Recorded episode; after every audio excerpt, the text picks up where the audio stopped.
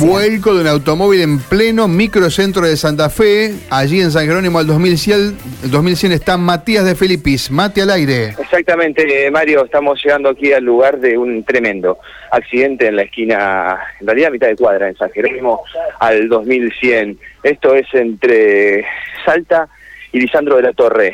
Un fuerte accidente que tiene a un auto no ruedas al cielo, pero sí de costado, su lateral del acompañante que quedó eh, prácticamente volcado. Es un accidente fuertísimo, tenemos un auto estacionado que también está impactado, evidentemente ya vamos a conocer la mecánica del accidente, vamos a tratar de hablar con algún involucrado al respecto para que nos pueda explicar un poco esta situación. Se ve que el auto volcado es un auto de gama alta, estamos hablando de un Renault Capture que pegó contra un Toyota Corolla estacionado, esto en primera instancia, y producto de la situación habría volcado. A ver, vamos a ver si nos acercamos a una de las personas que está aquí mirando el vehículo, las sirenas que están con bomberos llegando al lugar, cortado todo, esto fue hace minutos nada más, aparentemente no tenemos accidentados, ¿no? Heridos por el, por el hecho.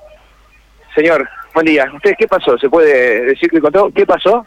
No me chocaron, estaba estacionado, me chocaron. Ah, vos estabas estacionado, te chocaron. Sí. ¿El auto venía circulando No sé. ¿Estabas arriba del auto? Sí. ¿Qué sentiste? Un golpe, un golpe y ganas de matarlo que venía.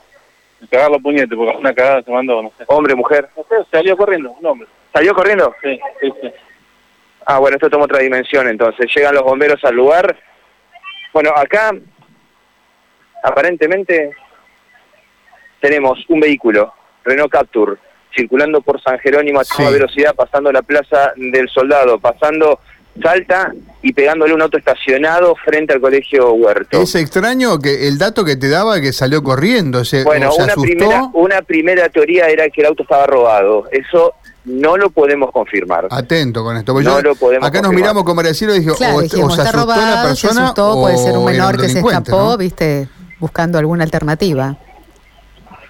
Pero qué bárbaro. El, el auto estaba estacionado a la par, digamos, de la vereda a la derecha.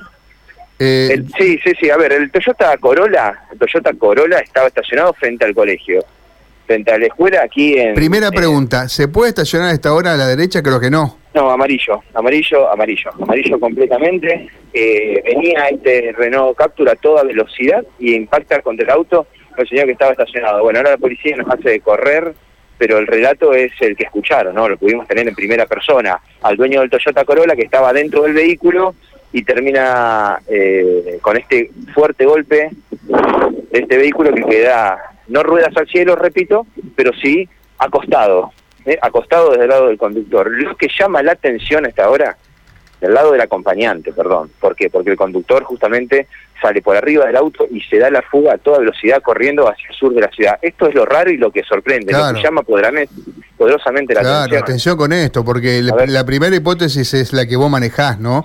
Disculpe, De- señor, el hombre dijo algo, había ro- estaba robando en una situación, No sé, porque yo cuando me bajé ya se había ido. era un hombre joven. Sí. No te dio ninguna explicación, simplemente corrió. No lo vi, no lo vi. no lo vi. Bueno, gracias. Eh, Matías, eh, eh, decime, el, el auto eh, siniestrado, que está volcado, ¿es color rojo? No, no, no, los dos autos son color gris. Ah, perdón. Bien. Los dos vehículos son color gris, está trabajando bomberos en el lugar, eh, sofocando lo que podría ser un principio de incendio. Claro, ya está y- totalmente controlado y te quiero decir, Mario, que bueno, esto es un mundo de gente, ¿no? Claro. Curiosos. ¿Vos decías que, que intervino alguna ambulancia? ¿Se habrá llevado alguna persona allí? Porque...